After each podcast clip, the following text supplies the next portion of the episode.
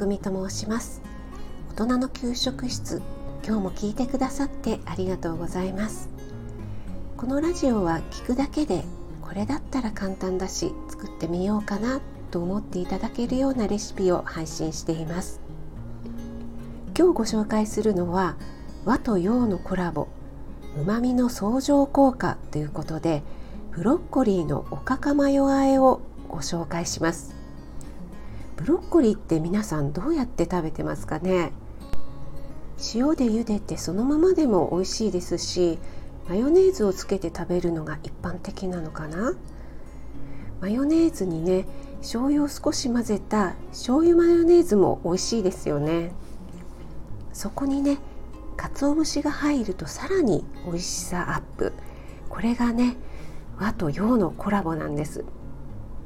もう一つのうまみの相乗効果って聞いたことありますか？1たす1は2ではなく5にも10にもなるよっていうことなんです。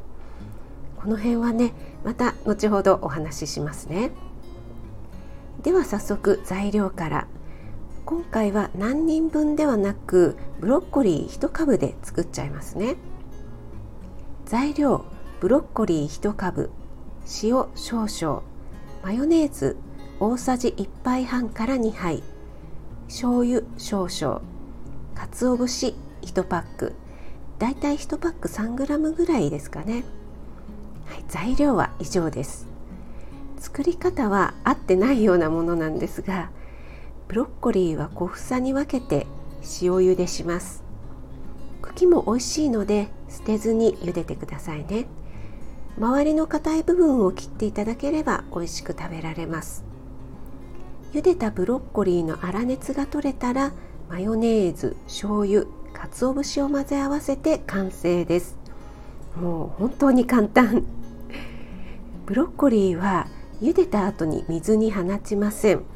これはねペペロンチーノ風ブロッコリーの時にもお話ししました。リンクを貼っておくのでよかったら聞いてみてくださいね。このおかかマヨあえはブロッコリーだけじゃなくてキャベツインゲンアスパラなんかでも美味しいですよ。普通のおかかあえだと鰹節が少し口の中でボソボソする感じありますよね。あれが食べにくいっていう原因になったりするんですがマヨネーズを少し入れることでうまくコーティングされて食べやすくなりますよ。そして先ほどお話ししたうまみの相乗効果なんですがブロッコリーにはグルタミン酸といううまみ成分が含まれているんですよね。グルタミン酸って聞いたことありますか？昆布などにね含まれているうまみ成分なんです。なのでねそのグルタミン酸と鰹節に含まれているイノシン酸といううまみ成分が合わさると2倍ではなく7倍から8倍にもうまみが増すって言われてるんですよ。すごいですよね。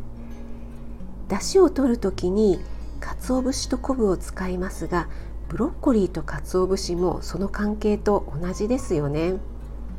このようにね組み合わせる食材によって単体で食べるよりうまみや美味しさが何倍にもなるって面白いですよね。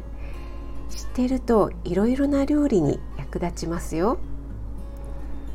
はい今日はねブロッコリーのおかかマヨあえをご紹介しました。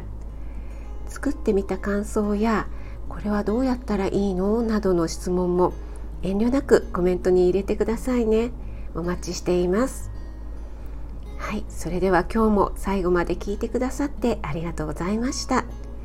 YouTube、インスタ、Twitter もやってますのでそちらの方もよかったら是非遊びに来てくださいね。栄養士食味がお届けいたしました。それではまた。Have a nice dinner